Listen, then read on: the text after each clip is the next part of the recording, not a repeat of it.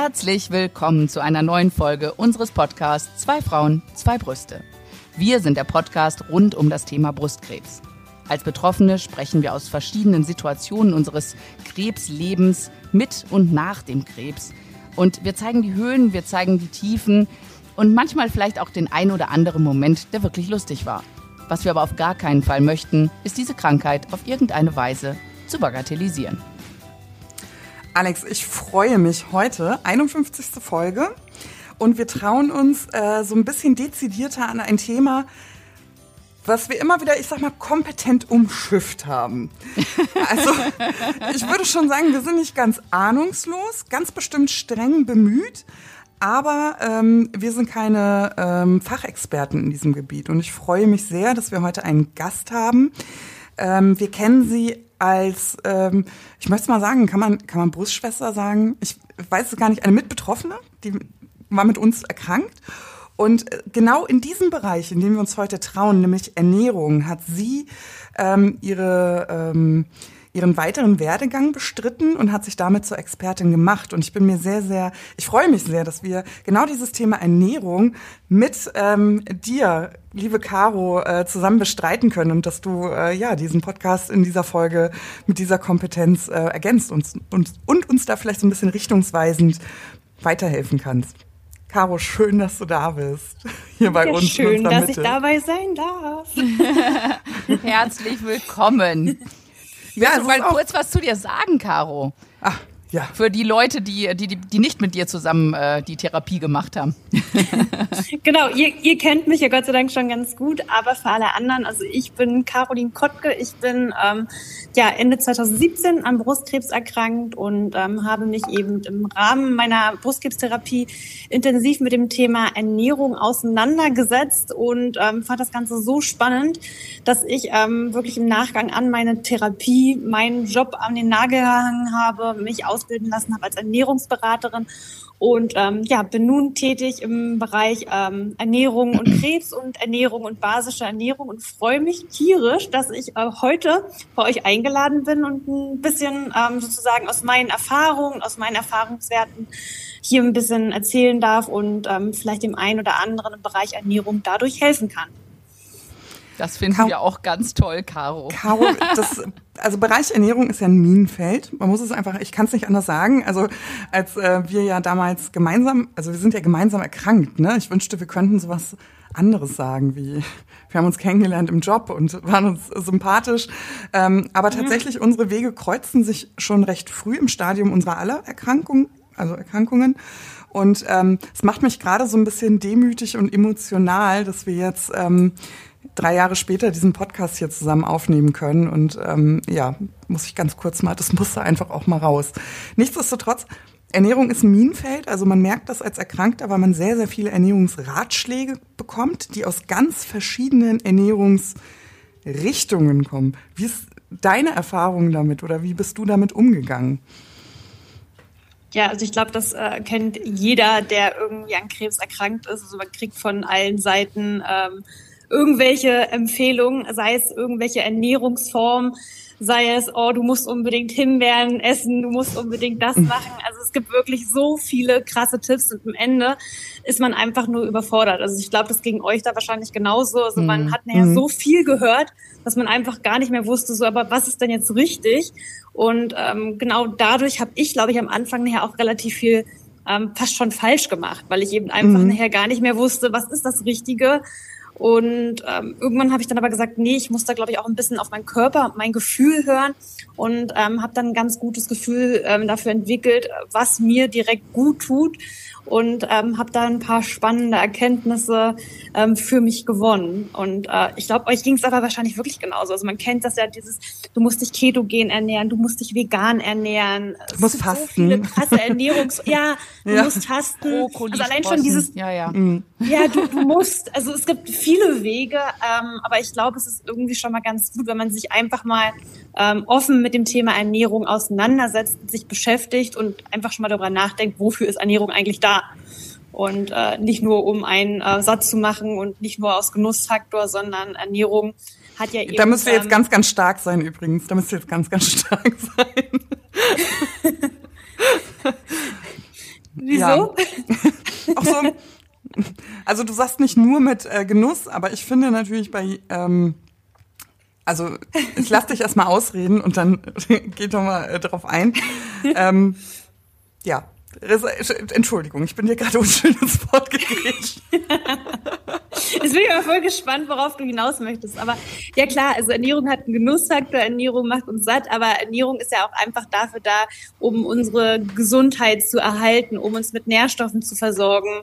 Und ähm, das vergessen eben viele. Also was eigentlich gute Nährstoffe in unseren also Nahrungsmitteln stecken sollen, in unseren Lebensmitteln. Also das Wort sagt es ja schon Lebensmittel. Also die halten uns ja quasi am Leben und deswegen brauchen wir ja Nahrung. Und ähm, das finde ich eben schon mal, wenn man sich das vor Augen führt, ähm, macht es ja auch irgendwie Sinn. Aber irgendwie vergisst man das einfach. Man macht sich gar keine Gedanken mehr darum, warum esse ich eigentlich. Ja, ich, ich finde immer schon so schwierig, wenn Sätze mit du musst und du darfst nicht anfangen. Da, da, da habe ich immer schon gleich blockiert. Ne? Und ich glaube, das ist ja, was du auch sagst, dass klar, es ist, es hilft einem, die Nährstoffe und so, aber man kann trotzdem auch mal fünf Grad sein lassen, oder? Oder ich glaube, darauf ja, wolltest du eben hinaus, Paula, ne, mit dem Genuss und. Nee, nee, gar nicht, gar, nee, gar nicht. nicht. Äh, Dann schieß mal los.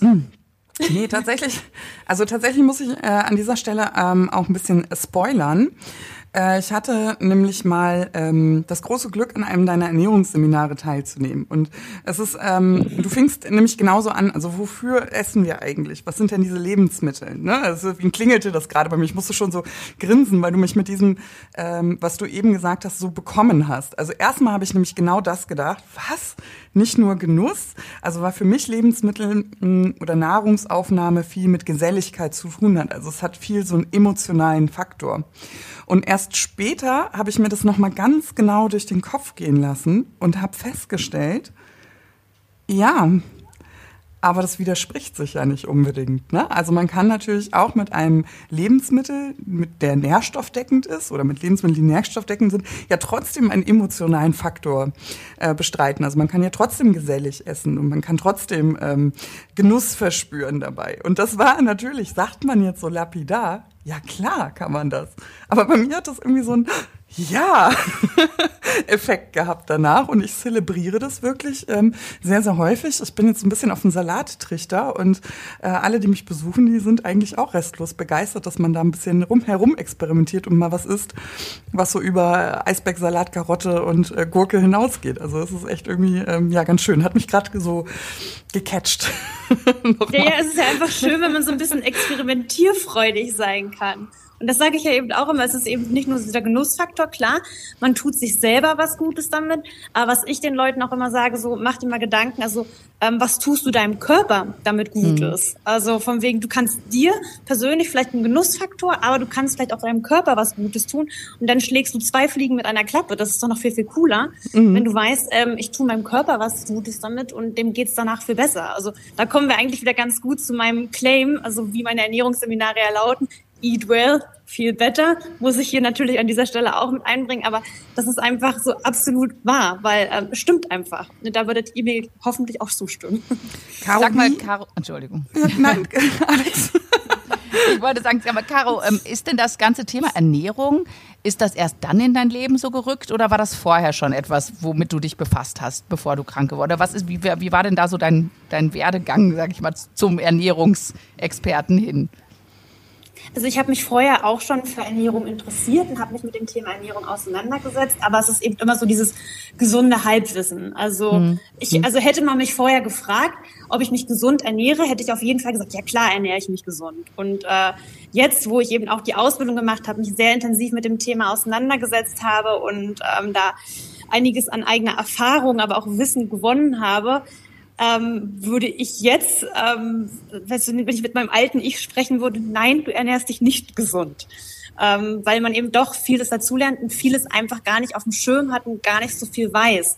Und ähm, das ist eben so meine Herzensangelegenheit geworden, den Leuten irgendwie Ernährung auf eine schöne Art und Weise schmackhaft zu machen und so für Aha-Effekte zu sorgen und nicht irgendwie dieses, oh, du musst jetzt das und das machen, du musst dich so mhm. und so ernähren, du musst genau das und das essen. Also wir sind am Ende irgendwie alle individuell. Aber ich finde es eben einfach wichtig, ähm, den Leuten so ein paar Effekte auf dem Weg mitzugeben, ähm, worüber man vielleicht gar nicht so genau nachgedacht hat und einfach mal so ein bisschen zu experimentieren und einfach mal was Neues auszuprobieren und sich eben einfach vielleicht mal ausgewogener zu ernähren und jeden Tag mal irgendwie eine neue Obst- oder Gemüsesorte auszuprobieren.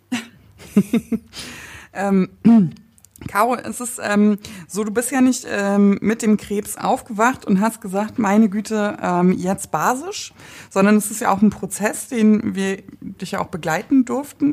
Magst du darüber noch ein bisschen erzählen? Also wie hast du ähm, dich selber getestet? Also hast du erstmal nach, viele sagen ja, äh, Mensch, ich vertrage bestimmte Dinge jetzt nicht so gut, deswegen meide ich sie. Oder war das bei dir so ein anderes Trial and Error? Also wie, wie probiert man sich da dran? Wie ist so der erste Schritt eigentlich? Ja, genau. Also es war ja ein längerer Prozess. Also äh, gerade so eine Ernährungsumstellung, das kann nicht von heute auf morgen funktionieren. Man lernt ja eben immer dazu. Und das war für mich auch ein längerer Prozess. Angefangen hat es eben wirklich ähm, nach den ersten Chemositzungen, als ich merkte, okay, mein Magen rebelliert komplett. Ähm, irgendwie blieb nichts mehr in meinem Magen drin. Also es war so eine Mischung aus äh, kann man ja hier in diesem Podcast sagen, Durchfall, Verstopfung, mhm. also all diese mhm. richtig schön unangenehmen Dinge ähm, so dass ähm, das einfach total verrückt spielt und ich komplett an Gewicht verloren hatte und gar keine Kraft mehr hatte und ähm, merkte irgendwie, es bleibt ja nichts mehr drin im Magen. Ich muss jetzt einfach gucken, was kann ich eigentlich essen. Und dann habe ich eben wirklich angefangen, diese ganzen Ernährungsbücher zu studieren, habe mich damit auseinandergesetzt, merkte so, ähm, nachdem ich ein paar Dinge ausprobiert habe, oh, das funktioniert gut, das funktioniert gut. Und ähm, ja, also mit den Monaten, ähm, je mehr ich mich mit dem ganzen Thema auseinandergesetzt habe, bin ich irgendwann an der basischen Ernährung hängen geblieben, weil genau die Erfahrungswerte, die ich über die Monate gesammelt habe, ähm, die fanden sich in der basischen Ernährung irgendwie zusammen. Und das macht dann nachher irgendwie komplett Sinn für mich, ähm, dass ich einfach gucke, dass ich mich vielleicht, also nicht rein basisch, sondern basenüberschüssig ernähre und einfach da gucke, dass ich vielleicht keine Lebensmittel ähm, mehr zu mir nehme, die mich übersäuern und meine ähm, Organe einfach komplett überfordern, sondern dass ich eben einfach leicht verdauliche Sachen zu mir nehme, die auch meinen Organen gut tun. Und genau das ist eben in der basischen Ernährung zum Beispiel der Fall. Sag mal, Caro, jetzt mal so praktisch geredet. Äh, was genau sind denn die Sachen gewesen, die du dann, wo du gemerkt hast, oh, das tut mir gut oder das vertrage ich jetzt nicht mehr so gut? Ich meine, jeder ist natürlich anders, ne? Aber äh, es gibt sicher auch viele Leute, die zum ersten Mal das Wort basische Ernährung gerade gehört haben. Äh, vielleicht kannst du dann noch mal an, an, an Beispiel von ein paar Lebensmitteln oder so erklären, wie du da diesen Weg bestritten hast und dahin Genau, basisch in drei Sätzen vielleicht. in, in, drei Sätzen Na. ist, glaube ich, eine gute Herausforderung. Ja, du kennst ja meine Sätze. Du kennst ja meine Sätze. Wir sind ja wie Wetten das, wir dürfen ja auch überziehen. Ne? Ja. Mein Glück. Äh, ja, äh, sollte ich vielleicht auch nochmal erklären. Also genau, also, also meine Erkenntnisse, die sich mit der basischen Ernährung decken, sind eben zum Beispiel die Klassiker, dass man einfach vielleicht probiert, auf Weizenprodukte zu verzichten, ähm, weil Weizen auch einfach gerade für das Thema Magen-Darm nicht so gut sind. Und statt Weizenprodukte vielleicht lieber auf Vollkornprodukte zu setzen oder vielleicht mal zu gucken, Pseudogetreide wie Hirse, Quinoa, oder vielleicht ähm, einfach auch dafür für die Verträglichkeit des Magens, ähm, also Haferschleim. Also ich habe ja, ähm, früher war ich eben auch ein klassischer Brötchenesser. Ähm, und mittlerweile brauche ich jeden Morgen mein Frühstücksbrei, beziehungsweise modern gesagt mein Porridge, ähm, weil ich mir das einfach während der Krebstherapie angewöhnt habe, weil das meinem Magen einfach gut tat. Also das blieb im Magen drin und ähm, ist nach wie vor immer noch meine Routine geworden. Und ja, das passt eben sehr gut in die basische Ernährung rein, genauso wie man eben einfach schaut, vielleicht so Dinge zu reduzieren wie Zucker und ähm, das zu reduzieren und vielleicht auch Alternativen zu finden, wie zum Beispiel Honig, Agavendicksaft, Kokosblütenzucker. Ähm, also einfach dieses ähm, nicht unbedingt auf gewisse Lebensmittel verzichten, sondern einfach gucken, wo kann ich bessere Alternativen finden. Und genauso eben auch im Thema Fette, also die ganzen Transfette, die wir mal zu uns nehmen, wenn wir ähm, die ganzen, also Fastfood oder Chips essen, dass man da vielleicht einfach schaut, also wo finde ich gute Fette und wo finde ich Omega-3, weil gerade Omega-3 zum Beispiel ja auch während der Krebstherapie total sinnvoll ist. Oder eben vielleicht ähm, sollte ich vielleicht während der Chemotherapie ähm, auf so Sachen, die mich übersäuern könnten, wie Alkohol eher verzichten oder das reduzieren und einfach mal gucken, ähm, was mir da besser tut. Oder ja, also, gibt's, also ich könnte jetzt, glaube ich, Ewigkeiten mit irgendwelchen Tipps äh, weiterreden. Also dann würde jetzt der ganze Podcast voll mit den Tipps sein. Aber ähm, Ansonsten kann ich einfach äh, den Leuten schon mal sagen, sie können gern bei mir bei Instagram rüber switchen auf meinem Blog oder zu meinen Seminaren. Also da gibt es ja wirklich ähm, ausreichend Infos und ähm, ich spreng hier jetzt nicht jeglichen Rahmen mit ähm, also, jedem einzelnen kleinen ich, ich, ich, könnte auch stundenlang zuhören. Aber Caro, ich habe noch mal so der Konterpart von Basen äh, sind ja Säuren. Also du sagst ja, du ähm, ernährst dich basenüberschüssig, überschusslastig, wie über, überschüssig, ne? Überschüssig, sagt man so. Mhm.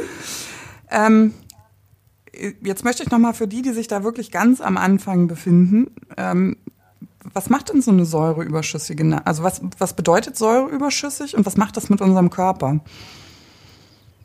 Genau, also gerade, also wenn wir dem Körper eben ähm, viele Lebensmittel, die er sauer, sauer verstoffwechselt, zufügen, ähm, ja, kann der Körper die gar nicht so gut verarbeiten und dementsprechend ähm, beeinträchtigen wir natürlich eben Organe wie Magen, Darm, Leber und ähm, die sind ja eh durch die Chemotherapie, durch die Medikamente eh schon sehr, sehr stark belastet und dementsprechend ähm, ist es sehr wichtig, diese zu entlasten und möglich eben ähm, Lebensmittel zu uns zu nehmen, die wir, die der Körper einfach besser verarbeiten kann. Und deswegen ist eben basenüberschüssig gut. Aber da hast du einen guten Punkt gesagt. Also basenüberschüssig ist mir eben auch mal ganz wichtig. Denn ähm, wie ich meine Ernährung auch sehr gerne nenne, ist ähm, nährstoffoptimiert. Und deswegen würde ich ähm, zum Beispiel auch niemanden sagen, ernähre dich bitte rein basisch.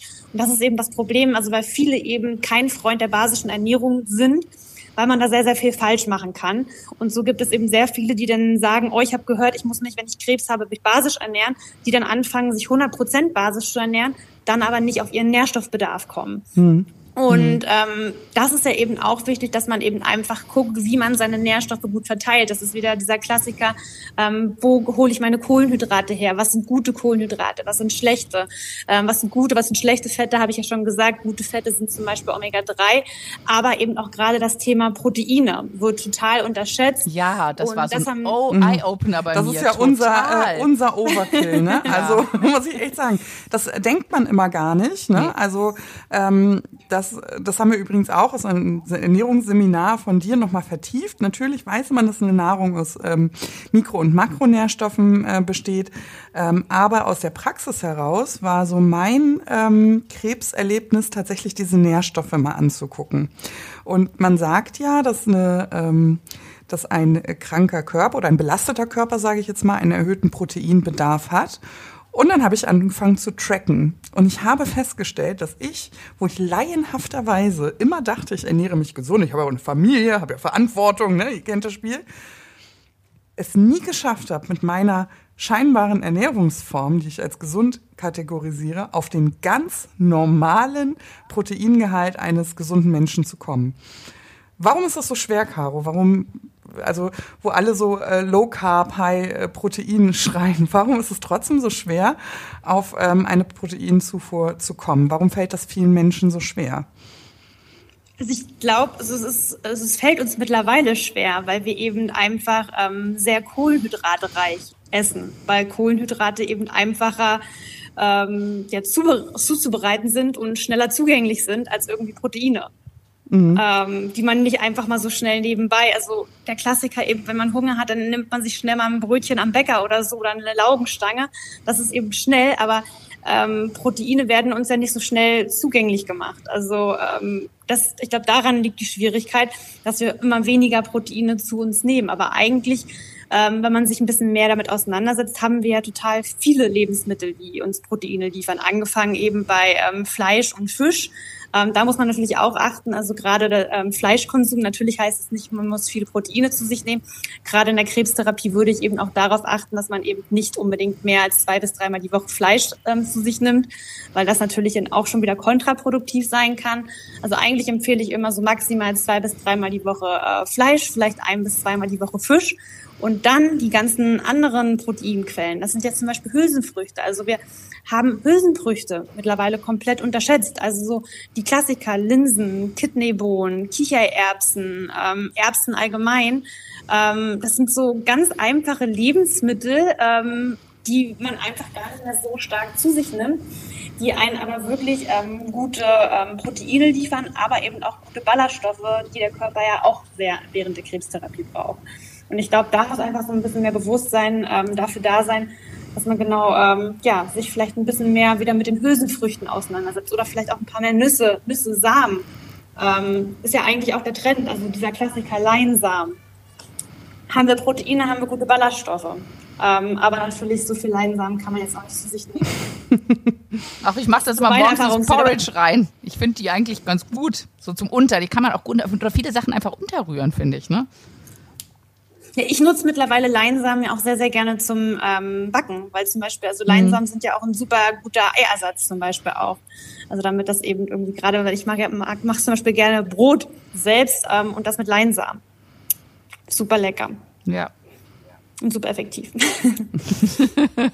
da weiß ich ja nicht, also was, was sind denn eure Erfahrungswerte gewesen? Also wie deckt ihr denn euren Proteinbedarf jetzt? Also ihr habt ja sozusagen euch ja auch schon sehr intensiv damit auseinandergesetzt. Also ist vielleicht auch nochmal ganz spannend. Würde mich mal interessieren. Ich finde es sehr schwierig. Also äh, das, das Problem bei mir ist nicht, dass ich zu viel Kohlenhydrate esse, sondern dass ich viele der Proteine ähm, über Körner und Nüsse und sowas zu mir nehme. Und äh, ich habe dann meistens einfach in, in der Balance zu viel Fett. Aber es sind ja gute Fette. Also deswegen denke ich mir mal, ja, ist halt so. Ne? aber es, ich, ich tue mich sehr, sehr, sehr schwer. Ich habe aber mehr auf, ähm, ja, also Fisch essen wir sehr viel und ähm, ja, meine Kinder lieben auch äh, Kichererbsen und sowas, aber Erbsen auch, ähm, das versuchen wir auch einzubauen. Aber es ist schon schwierig. Also ähm, sage ich schon. Also ich, ich kriege den Tagesbedarf, aber nicht in dieser Balance, wie viel Kohlenhydrate und Fette und Eiweiße. Da bin ich ein absoluter Fail. Ja, also ich würde, also so aus meinem Nähkästchen gesprochen, würde ich nämlich auch sagen, dass es bei mir so ein Balance-Problem ähm, ist. Also wenn ich genug ähm, ähm, Proteine gegessen habe, bin ich beim Fett und bei den Kohlenhydraten drüber. Hm. Also es ist tatsächlich, es muss so ein bisschen ausgewogen sein. Also ich vertrage auch viele Lebensmittel nicht, muss ich auch sagen. Also ähm, gerade so Milchprodukte, ähm, also sich mal schnell so einen körnigen Frischkäse reinschieben, machen ja viele auch. Ist bestimmt auch toll, wenn man jetzt nur, jetzt basisch mal aus der, aus der Acht, ne? das ist nicht basisch, aber ja. ähm, wenn man jetzt mein, nur auf Mein Freund ist ja absoluter Sportler und er liebt es immer seinen Frischkäse. Er haut sich genau, das kann man natürlich schön mal als Proteinquelle, so einen schönen körnigen Frischkäse kann man mal, äh, kann man mal machen. Ähm, ja.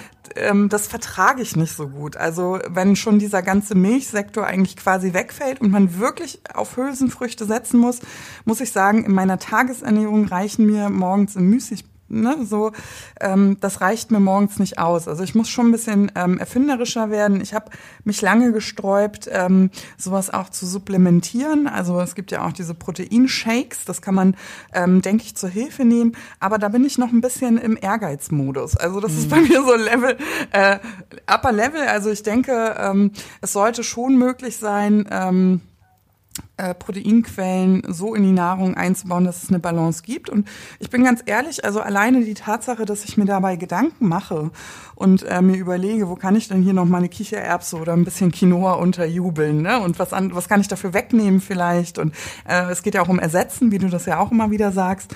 Ähm, das macht für mich hat, hat so ein Ehrgeiz gewirkt, ja, muss ich schon sagen. Also ich bin da jetzt so ein bisschen am rumexperimentieren und es gibt Tage, da klappt das super, da denke ich mir yes.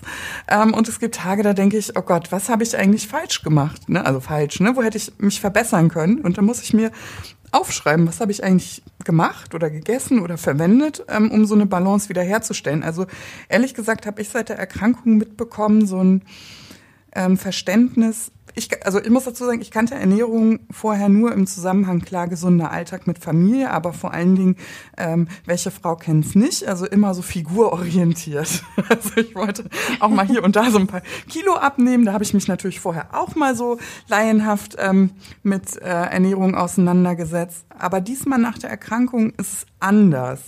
Also das oberste Ziel ist natürlich nicht, ich setze, ich tracke Lebensmittel oder ich setze mich mit der Ernährung auseinander, um abzunehmen, sondern eigentlich gucke ich erstmal, was muss ich tun, wie muss ich, wie müsste ich essen, um gesund zu bleiben. Und immer wenn ich so ein Ziel erreicht habe, gucke ich im zweiten Schritt, wie könnte ich dann da noch eine Kalorie einsparen, um natürlich so ein äh, Tagespensum nicht zu machen. Also ich finde dieses ähm, Gefühl aber sehr befreiend. Also mal so einen anderen Point of View auf diese ganze Ernährungskiste. Ich glaube, das ist aber auch so genau die richtige Herangehensweise, weil viele sind dann eben immer so bei Ernährung, es ist oftmals negativ behaftet. Also gerade wieder dieses Thema mhm. abnehmen, zunehmen. Also ich glaube, da sind wir in der Gesellschaft mittlerweile, also ja, also daraus ähm, entstehen ja auch schon wieder Krankheiten. Also da muss mhm. man ja eben auch schon wieder aufpassen, dass man dann nicht so tief in diesen Strudel reinkommt. Und deswegen ähm, ist es, glaube ich, wirklich wichtig, ähm, das als also zu sagen, okay, ich möchte was an meiner Ernährung machen, aufgrund des Wohlfühlfaktors. Also mhm. das trifft es ja, glaube ich, bei dir ganz gut. Also dieser, also mhm. ich möchte mich wohlfühlen damit. Mhm. Und ähm, wenn man das eben schafft und merkt, so, okay, ich habe ein bisschen was an meiner Ernährung geändert, ein bisschen dran geschraubt und ähm, also ich fühle mich damit einfach gut und ich fühle mich damit besser, klarer und ich merke eben, das macht einen Unterschied. Dann kommt ja wirklich dieser Faktor, wo man merkt, hey, das macht langsam auch echt Spaß. Also wenn man da einfach so diese Effekte sieht. Und mhm. äh, deswegen ist es voll schön, jetzt auch irgendwie mal so mit euch zu quatschen und wo ihr dann auch sagt, okay, ihr beschäftigt euch jetzt auch damit und äh, dass es euch so scheinbar auch sogar Spaß bringt. Das freut mich. ja, also ich ich würd, nutze mal die Gunst der Stunde, wo wir hier so ähm, privat, wir drei miteinander sprechen, so ausführlich. ähm, ähm, nun ist es ja so äh, tatsächlich nochmal an die Menschen appelliert. Also so geht es tatsächlich ja vielen. Ich bin ja nicht die Einzige, die sagt, okay, äh, ich kannte das vorher nur so aus der Diätküche, ne? den, ähm, den äh, Einsatz von ja, Maßnahmen, ja. Ähm, aber ja, wie geht's euch eigentlich damit? Also bei mir ist es so, früher waren Rückschläge für mich total schlimm vor der Erkrankung. Ne? Also ich bin auf der klassischen Diät. Ne? Januar haben wir jetzt auch wieder. So. Man nimmt sich vor, jetzt aber richtig gesund. Einer sagt, lass uns eine Pizza bestellen. Wir bestellen eine Pizza und ich denke mir nachher, scheiße. Das hätte nicht sein müssen. Musst, Paula, musstest du dich dazu hinreißen lassen. Das geht gar nicht. So schaffst du das nie.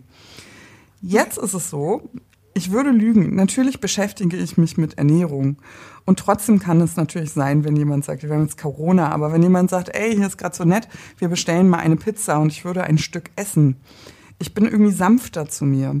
Und weil das so ist, äh, ne, ähm, denke ich, fällt einem das leichter am nächsten Tag wieder motiviert dran zu bleiben. Also man sagt jetzt nicht, ach, jetzt ist eh alles für die Katz, sondern ich nehme das als Möglichkeit zu sagen, okay, jetzt habe ich diese Pizza gegessen. Wie geht es mir? Vielleicht habe ich einen Pickel gekriegt. Vielleicht habe ich Sodbrennen. Vielleicht sehe ich am nächsten Morgen nicht so frisch aus.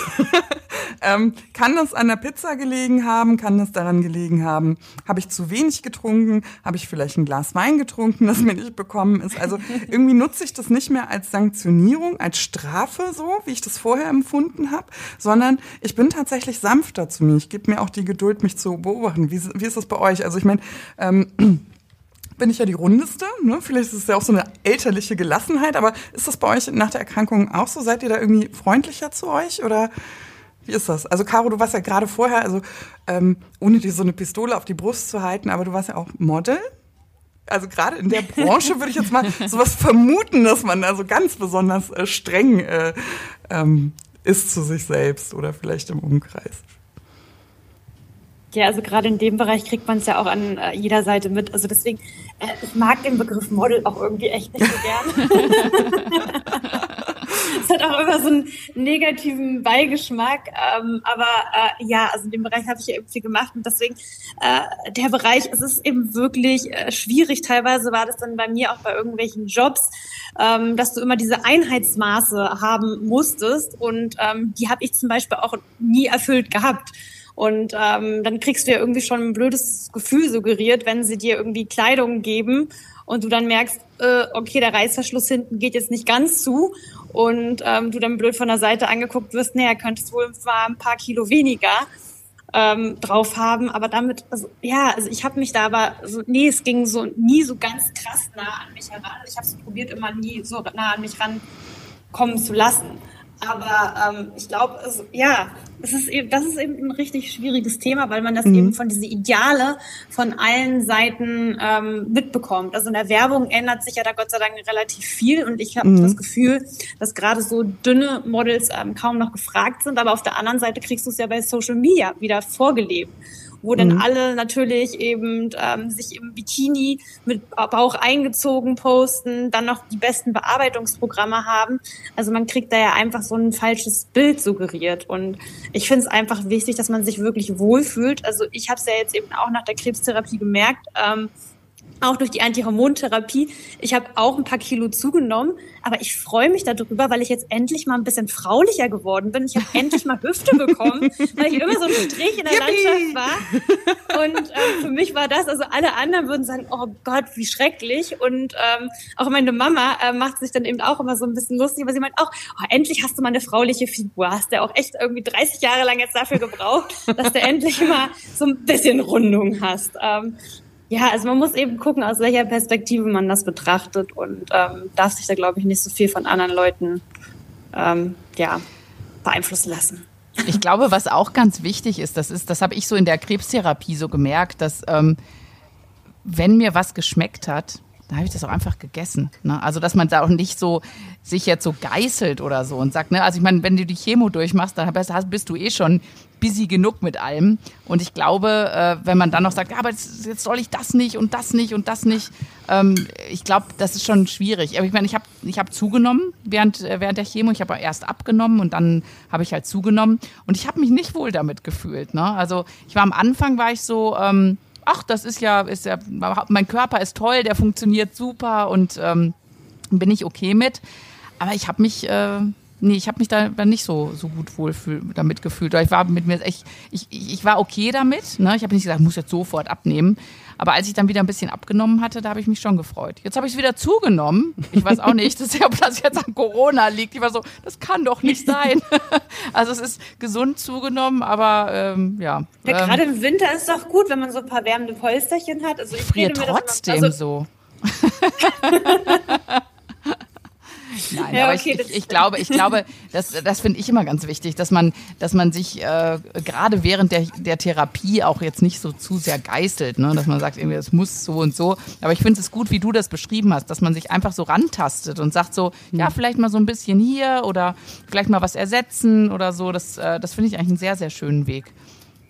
Das und, ist eben ein Prozess und man ja. braucht eben, man kann jetzt nicht von heute auf morgen sagen, ich ändere jetzt alles. Also so war es ja auch bei mir. Also es waren bei mir ja auch immer wieder neue Aha-Effekte. Also jede Woche, jeder Monat ähm, habe ich wieder was dazugelernt und ähm, bin so jetzt erst zu dem Punkt gekommen, wo ich jetzt stand mit meiner Ernährung bin.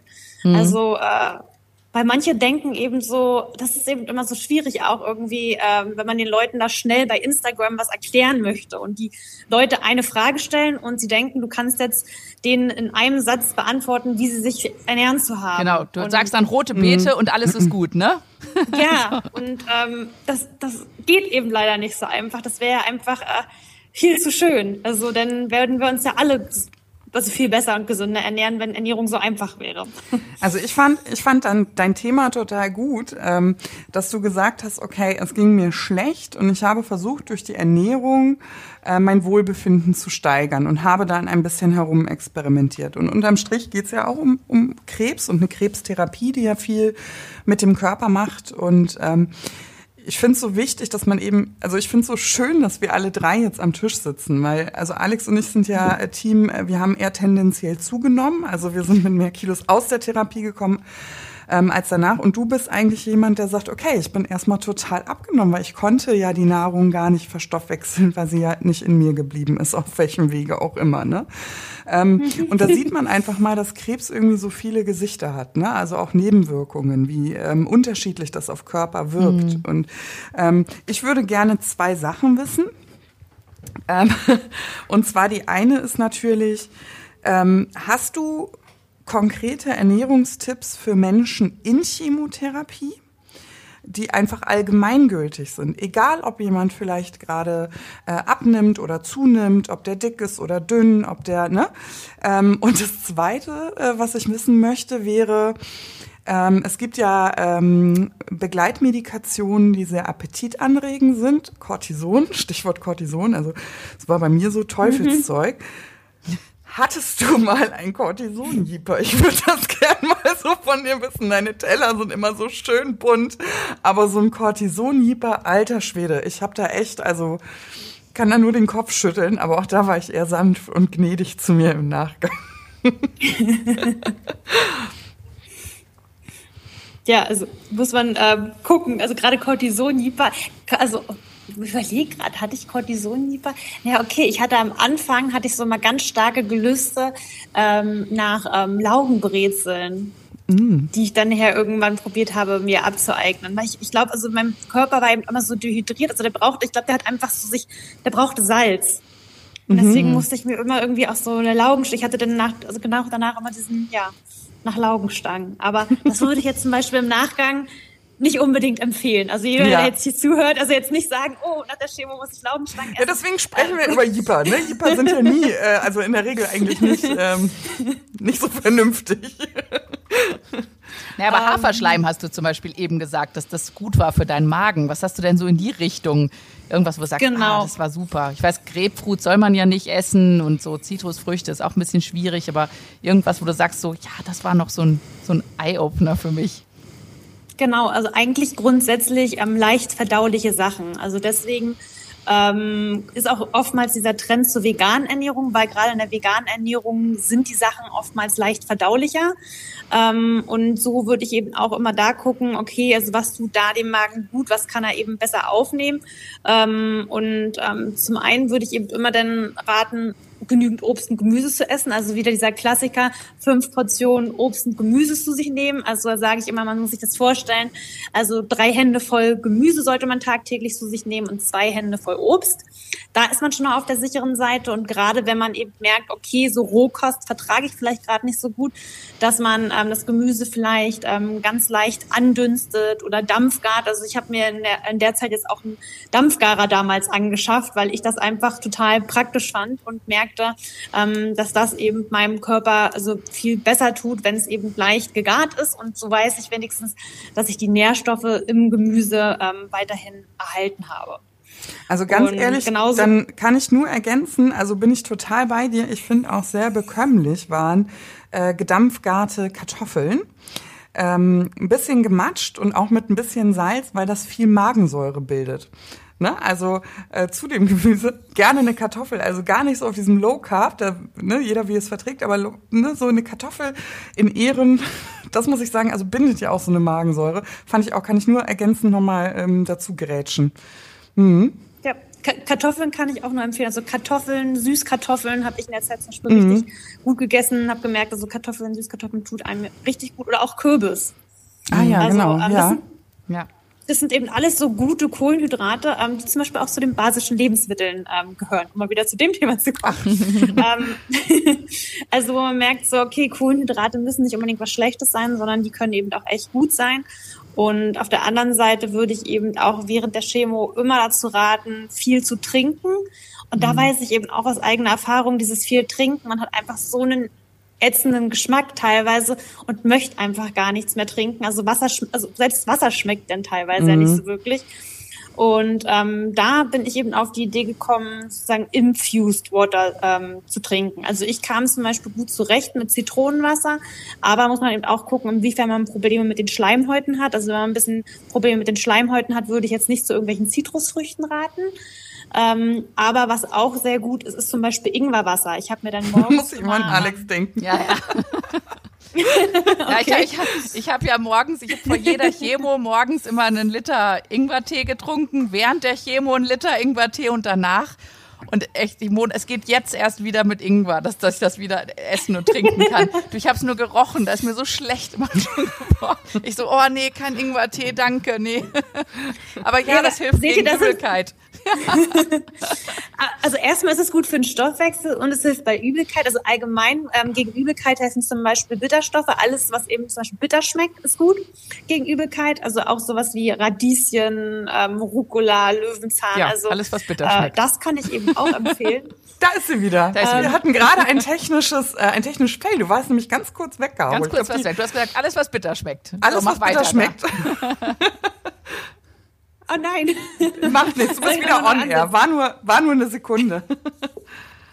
Äh, soll ich nochmal kurz auflisten? Also alles, was bitter schmeckt. Also ja. Radieschen, äh, Löwenzahn, äh, Rucola äh, kann ich zum Beispiel auch empfehlen. Das sind gute, gesunde Bitterstoffe und da sind eben gute ätherische Öle drin, die eben auch beruhigend für Magen und Darm sind und eben auch gut bei Übelkeit sind. Aber was ich eben auch gerade noch erzählen wollte, weil ähm, Alex, du meintest ja, dass du kein Ingwer mehr sehen konntest. Das ist, glaube ich, auch noch ein guter, ein wichtiger Tipp hier an mhm. dieser Stelle, dass man auf jeden Fall sagen muss, ähm, dass man Dinge, die man sehr, sehr gerne isst, bestenfalls nicht ähm, direkt vor der Chemo oder nach der Chemo essen sollte. Mhm. Denn ähm, das kann man danach nicht mehr essen. Also man sollte sein Lieblingsgericht auf jeden Fall nicht im Zusammenhang mit der Chemo zu sich nehmen. Ja, aber es funktioniert ähm, nicht mit Süßigkeiten, das muss ich sagen. Ja, das also funktioniert die, nicht die mit konnte ich auch vor und während der Chemo essen und da ist mir nicht der Appetit drauf vergangen. Ja. Falls jemand diese Idee hat, dass das funktionieren könnte. Lifehack. Genau. Ja, aber stimmt schon. Also du hast recht. Es gibt so mhm. ähm, Lebensmittel, die sind einem irgendwie über. Also da, da ist die Assoziation einfach sofort da. Ne? Also als würde man die Nebenwirkung bei bloßem Anwe Anblick wieder spüren. Also mir zieht's in der Blase, ich habe metallischen Geschmack im Mund, wenn ich gewisse Lebensmittel einfach nur sehe. Hast du da auch so Lebensmittel, also außer die Laugenstange, das wäre sogar ganz gut. Gibt es Lebensmittel, die du in Verbindung bringst? Ähm, ja, also mittlerweile geht's auch wieder, aber am Anfang waren es eben, also ich weiß, nach meiner ersten Chemotherapie bin ich ähm, direkt mit meiner Mutter essen gegangen und wir meinten es eben, ähm, ich weiß gar nicht, was die erste, also nach, irgendeiner Chemotherapie waren wir auf jeden Fall essen und äh, da gab es dann lecker Süßkartoffel und rote Beete. Mhm. Und ich dachte, das tut mir bestimmt, also das ist bestimmt genau das Richtige jetzt nach der Chemotherapie, was mir gut tun würde. Ähm, damit lag ich auch echt richtig. Aber ich hatte danach echt eine Weile dann Probleme, wieder Süßkartoffel und rote Beete zu essen. Also mittlerweile mag ich es wieder sehr, sehr gerne. Aber ich fand es eben voll mies, weil also das sind ja eigentlich richtig geile Lebensmittel, die mir immer super gut geschmeckt haben. Und ich brauchte wirklich eine Zeit lang, um mich da wieder in Ruhe ranzutasten an den Geschmack. Mhm. Kann das ich kann verstehen. Ich gut verstehen. äh, Caro, was gehört in so eine Chemo-Lunchbox? Also viele, äh, man verbringt ja so einige Stunden in der äh, Chemoambulanz und ähm, da soll man sich ja häufig verpflegen, man soll sich was zu essen mitnehmen. Ähm, bevor man zum Bäcker sich eine Brezel holt, eine Laugenbrezel und nicht unbedingt Zeit hat, sich das Gemüse anzudünsten. Was kann man so in Snackbox packend so mitnehmen? Das muss ich gerade selbst überlegen. Also ich hatte wirklich nie dieses Problem, dass ich ähm, mir Essen in, zur Chemotherapie mitnehmen musste, weil ich immer oh. mir gleich morgens die allerersten Termine äh, genommen habe, meistens schon so sechs und sieben Uhr, damit ich eben wusste, in der Chemopraxis, ich krieg den besten Platz. dann war ich, ja, ja, weil wir hatten so immer, Urlaub. Nee, wir hatten immer so ähm, geile Sitze, die ähm, zum Ausfahren waren, wo du liegen konntest. Und davon gab es nur sechs Sitze. Und deswegen war es immer so, okay, ich muss da auf jeden Fall länger sitzen. Und äh, ich möchte einen dieser guten Plätze haben, weil oftmals, also ich weiß nicht, ihr kennt es bestimmt auch, also ich bin dann die letzten Chemos ja teilweise auch echt immer eingenickt, ähm, mhm. weil ich einfach so platt davon war. Also immer dieser Klassiker, wo man die anderen Leute beobachtet, oh, also später in der Chemotherapie möchte ich bitte nicht auch so aussehen und die Zunge hängt noch links ja. raus. Naja. Ja, ja. Und am Ende, man kann machen, was man möchte. Man, man liegt irgendwann selbst so da. Ja. Ja. Nee, uns äh, auch, die waren heiß begehrt, diese, diese Stressless oder wie die heißen, diese Sessel, wo man da so ge gelegen hat, ne? Und der, sonst hätte man auf den normalen ja. Stuhl gemusst. Auf den normalen genau. Stuhl? Ja, da waren so Stühle, wo man sonst so Blut abgenommen kriegt. Aber das Ach, waren meistens dann die Leute, die halt nicht so lange Therapie hatten. Ja, also okay. ich glaube, das war schon so, dass die geschaut haben, die Leute, die da länger sitzen, die kriegen auch einen bequemen Sessel. also ich habe immer einen bequemen Alex, Sessel was hast du denn mit in deiner Tupperdose gehabt? Erzähl doch mal. Tupperdose hätte gar nicht gereicht. Ich hatte ja, das Sturmgepäck dabei. Also, also ich, ich hatte immer Lakritz dabei. Also, ja. Ich hatte immer eine große Tüte Lakritz dabei. Mhm. Und dann hatte ich auch immer gerne Kinderschokolade dabei. Und Obst hatte ich dabei. Und Nüsse hatte ich immer dabei. Mhm. Und ähm, ja, und meistens hatte die, die neben mir Chemo gemacht hat, auch noch ganz viele Sachen dabei und wir haben dann geteilt. Also, aber Lakritz ist so mein, äh, mein super Tipp immer gewesen. Am besten so ganz reine Lakritz, so ganz salzige. Das hat mir total gut geholfen bei Übelkeit. Und ich ja. mag sie eh total gerne. Die mag ich also auch immer noch gerne. Ich muss es auch sagen, ich hatte während der Chemogabe auch so ein ganz hinten im Rachen so einen ganz komischen Geschmack. So eine Mischung aus abgestandenes Blumenwasser und Metall. Also immer wenn so ganz bestimmte Sachen durchgehen, so, ah, ne? Ähm, und da haben sich bei mir bewährt tatsächlich ähm, so Eukalyptusbonbons. Äh, oder ich möchte jetzt keine Marken nennen, aber so Anis-Fenchel-Bonbons fand ich immer echt cool, weil die einfach so einen anderen Geschmack mal gebracht haben. Dann brauchte ich auch kein äh, Flavored Water, also kein, kein, wie heißt du das genannt? Anders, ne? Infused also Water. Infused Water, also brauchte ich dann nicht, weil man so durch diesen Bonbon, ne? Ähm, einfach das, ja, hat dann so ganz gut funktioniert. Wasser, Wasser, Wasser, also viel zu trinken, hatte ich auch mit. Ähm, auch gerne mal so eine Thermoskanne. Also ich bin da auch wie die letzte Bagalutin aufgeschlagen, muss ich auch wirklich sagen. Habe ich gerade so ein bisschen, fühle ich mich gerade so ein bisschen schlecht, weil du sagst, oh nee, also gegessen. Habe ich nicht nur gegessen. Ähm, ja, und danach bin ich direkt was essen gegangen. Also das ist auch irgendwas. Nee, und ich habe ähm, dort einfach... Ähm, weil mich dann tatsächlich dort äh, auch ein Hunger überkommen hat. Also wirklich ein Hunger. Ich habe richtig Hunger gehabt. Also nicht ein Appetit oder ein Jeeper, sondern ich hatte richtig Hunger. Kaum angestöpselt, musste ich entweder auf Klo oder ich musste halt unbedingt was essen. Und ich habe es ehrlich gesagt so ein bisschen von der Brotdose meines Sohnes abgeschaut. Ähm, also ein Teil tatsächlich so äh, Schiffchen, Apfel, ne, ähm, Ananas auch gerne oder irgendwas, was man halt so klein schneiden kann. Also so Schiffchen halt so ähm, Schnitze, äh, Gurke, Radieschen, was auch immer, ne? Also was man da so da hat, worauf man Lust hat, mh, mm, weil sich das einfach so nebenbei gut wegknuspert. Und wie gesagt, für dieses Binden der Säure im Magen, weil das ja immer so, man hat ja immer so eine latente Übelkeit, ähm, hatte ich immer eine Stulle mit, ehrlich gesagt. Das war immer ganz gut so, richtig, aber so eine coole Stulle, ne? Nicht so ein olles Salamibrot, ne? Sowas nicht. So richtig so Brot mit Salat drauf und einer Gurke, ein Sandwich. Sowas hatte Schön. ich. Ja. Sag mal, jetzt fällt mir was anderes ein. Das wollte ich euch mal fragen, weil ähm, immer wenn mein Port gespült wurde vor der Chemo, da habe ich einen ganz salzigen Geschmack im Mund gehabt. Ja. Und meine Chemonachbarin ja. hatte das nicht. Hattet ihr das auch? Ging dein Port ähm, durch den Hals hier oben? Nee. Nach unten? Ja. Verrückt. Verrückt, aber Bei es war mir wirklich, aber auch. Ich, ich, ja? ich hatte dann auch immer so einen, also ja, ich hatte auch immer so einen komischen Geschmack. Boah, so salzig. Also, und dann muss ich mal schnell vorher einen Bonbon in den Mund nehmen. Ich so, warten Sie, bevor Sie den Port spülen. Das war so ganz salzig, so metallisch salzig oder so. Aber immer wenn die das gedrückt hat. Salzig, salzig nicht, eher so was Metallisches. Also und wenn es so aber ganz, ganz. Ja, und wenn sie es so ganz ja. langsam gemacht hat, dann hatte ich das nicht so stark. Aber wenn die so wutt, einmal den Port gespült hat, ich Na, so, wer oh, weiß, nee, wo das durchgespült warten Sie mich wurde. das nächste Mal, warten Sie mich das nächste Mal. Da habe ich immer ganz schnell vorher so salzige Lakritz in den Mund genommen und dann ging das. Caro, so viel Zeit muss sein, weil wir verplaudern und eigentlich ja, wären wir schon, schon am Ende. Gott. Aber ich möchte trotzdem nochmal, weil das einfach super interessant ist und auch der Grund, warum wir dich ähm, eingeladen haben. Ähm, wir haben die Chemo zusammen gemacht. Du hast die Ausbildung ähm, zur Ernährungsberaterin gemacht und absolviert. Das war ein ganz großes Ziel eigentlich. Ich glaube, direkt nach der Behandlung hast du das gemacht. Oder während der Behandlung schon angefangen? Wann hast du dich ausbilden lassen? Nee, es hat ähm, direkt, also nach der Reha-Klinik. Ach, nach ähm, der Reha, genau. langsam losgelegt.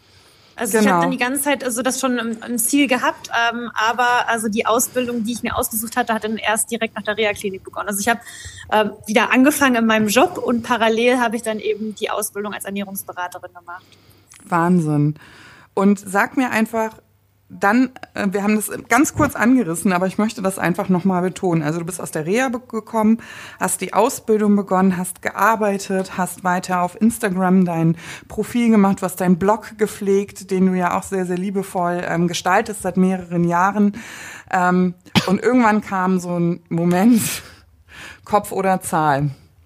Also ähm, irgendwann, ähm, ich möchte gerne auf ähm, Basisch mit Caro ähm, äh, hinaus. Also irgendwann musstest du sagen, hopp oder top. Also wie hast du deine, wie hast du dein Leben weiter gestaltet? Wie ist es äh, weiter verlaufen?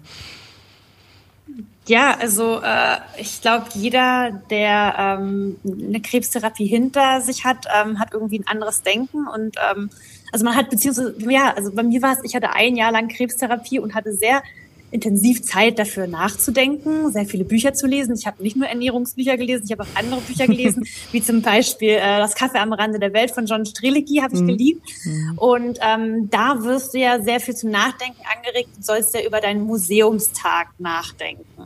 Und das war für mich so ein ausschlaggebender Moment, ähm, weil zu dem Zeitpunkt, wenn ich mir über meinen Museumstag nachdenken musste, also was habe ich in meinem Leben geschaffen, ähm, musste ich immer ganz eindeutig denken, okay, das Einzige, was ich geschaffen habe, war immer Job, Arbeit, Job, Arbeit. Und mein Leben hat eigentlich nur aus meinem Job und meiner Arbeit und immer höher und weiter. Ähm, ja, daraus bestand das. Also daraus, also da, ja, habe ich mich darüber habe ich mich definiert. Mhm. Und ähm, das hat mich dann eben echt so ein bisschen genervt. Deswegen wusste ich, okay, ich muss da was ändern. Deswegen hatte ich eben auch, ähm, als ich zurück in den Job bin, ähm, nur noch Teilzeit angefangen, dort zu arbeiten, was komplett okay war. Eben mit der langzeitigen Sicht, dass ich vielleicht wieder Vollzeit anfange. Doch nach einem halben Jahr, statt eben ähm, dann auf Vollzeit zu gehen, habe ich gesagt, nee, also ich, ich fühle das einfach nicht mehr. Ähm, ich will irgendwie mehr machen, ich möchte mehr bewegen. Und dadurch, dass ich dann schon die Ausbildung als Ernährungsberaterin gemacht habe, habe ich gemerkt, so nee, ich brenne einfach für dieses Thema und ich möchte dieses Thema viel mehr nach außen führen und ich schreie dafür und ähm, also mein Herz schreit dafür und ich äh, ja habe dann eben einfach ähm, gedacht, so okay, ich gebe meinen Job jetzt einfach auf. Also was habe ich zu verlieren? Ähm, umbringen kann es mich nicht. Also das Einzige, was passieren könnte, ist, dass ich irgendwann ähm, kein Geld mehr habe und nicht mehr leben kann. Ähm, dann muss ich mir wieder einen neuen Job suchen ähm, oder ich probiere es einfach und ähm, weiß, dass ich eine Aufgabe gefunden habe, mit der ich was bewegen kann, mit der ich vielleicht Menschen helfen kann. Und ähm, ja, das war vor anderthalb Jahren und ähm, seitdem hat sich eben wirklich sehr viel entwickelt. Also ich habe wirklich im Bereich Ernährung ähm, sehr viel schon machen können. Bin total dankbar, dass ich eben schon viele Personen da begleiten konnte und die ein bisschen anregen konnte zu ähm, gewissen Sachen. Und ähm, auf der anderen Seite wisst ihr jetzt auch, also äh, letztes Jahr war dann der, ne der Next Step, wo ich einfach entschlossen habe, äh, war auch eher so eine spontane Bauchgefühl-Idee, äh, von der Großstadt auf Sand zu ziehen. und äh, auf einmal bin ich eben von Hamburg ähm, rausgezogen aufs bayerische Land und wohne jetzt hier ähm, in der Natur zwischen den Bergen und ähm, ja, für mittlerweile eben ein ganz, ganz anderes Leben, aber auch einfach so ein entschleunigteres Leben und ähm, ein Leben mit, also, ja, ein viel wertschätzenderes Leben. Und ähm, das möchte ich eigentlich auch nochmal jedem denn hier an der Stelle ähm, ja, mitgeben, dass man auf jeden Fall ähm, ja für alles offen sein soll, seinen Träumen folgen soll und da wirklich auch sein Herz hören soll und die Dinge einfach mal machen. Denn ich glaube, gerade durch so eine Krebserfahrung merkt man ja so, okay, was hat man schon zu verlieren, solange es mich nicht umbringt. Ähm, man muss einfach mal gewisse Dinge wagen, gewisse Dinge trauen und am Ende, ähm, ja, kommen die Dinge dann hoffentlich ähm, auf einen von ganz alleine und von selbst. Man muss eben einfach nur wissen, wo der Weg hinführen muss. Und manchmal ist es ein längerer Weg, manchmal ist es ein kürzerer Weg ähm, ich, vielleicht ist es ein ganz guter Abschluss. Also, also wenn das keine schönen mhm. Schlussworte sind, ja. Also es macht mich jetzt ganz sentimental, ne? Dieses, weil wir alle jetzt ein bisschen mehr, mehr Herz und Bauch sind und weniger Kopf vielleicht. Und mhm. äh, ja, das, also weil ich glaube, ihr könnt mir ja nur zustimmen, bei euch ja. geht's ja genauso. Also was habt ihr bitte in den letzten Jahren, also deswegen, wir können uns halt immer parallel beobachten und mhm. parallel begleiten. Und äh, das ist eben echt krass, also zu was man auf einmal stand, zustande ist, weil hätten wir uns vor drei Jahren darüber unterhalten, hätten wir die Dinge, die jetzt alle passiert sind, nicht für möglich gehalten, oder? Ja, also das gehört zu den absoluten äh, Museumsmomenten meines Lebens, wie wir dreimal auf einer Veranstaltung, also wir Ach, ja. sind ja, ich weiß äh, genau, was laufen uns ja hier und da schon mal über den Weg. Ähm, äh, in den Armen gelegen haben. Also da gab es noch kein Corona, Gott sei Dank. Ähm, und äh, wir haben da einfach getanzt. Ich glaube zu Sarah Connor, Sarah wie schön Connor. du bist. Ja, ja ich habe es auch sofort im ja. Kopf, das Bild. Ja, ja. also wir uns halt, das war, also ganz ehrlich, ich muss ja ähm, zugeben, also ich bin ja ein, ein transformiertes Langhaarmädchen. Ihr seid bei kurz geblieben, was euch ausgezeichnet steht, allen beiden. Aber ich hatte die schrägste Fliegefrisur was so am rauswachsen war. Und ich habe mich wirklich so schön wie noch nie, so schön und stark wie noch nie gefühlt, obwohl man ja eigentlich noch ziemlich lediert war von dem Weg, der hinter uns lag. Und da sieht man mal, was für eine Energie sowas auch freisetzen kann. Und ich hoffe, wir begleiten uns noch viele, viele, viele, viele Jahre so nebeneinander und erleben noch ganz viele Museumsmomente auch zusammen. Ähm, Caro, vielen Dank, dass du hier warst und danke für das schöne Schlusswort. Es klingt noch nach. Auf jeden Fall. Dankeschön. Schön. Tschüss. Ja, vielen lieben Dank, dass ich dabei sein durfte. Ja, immer gerne wieder. Tschüss. Tschüss.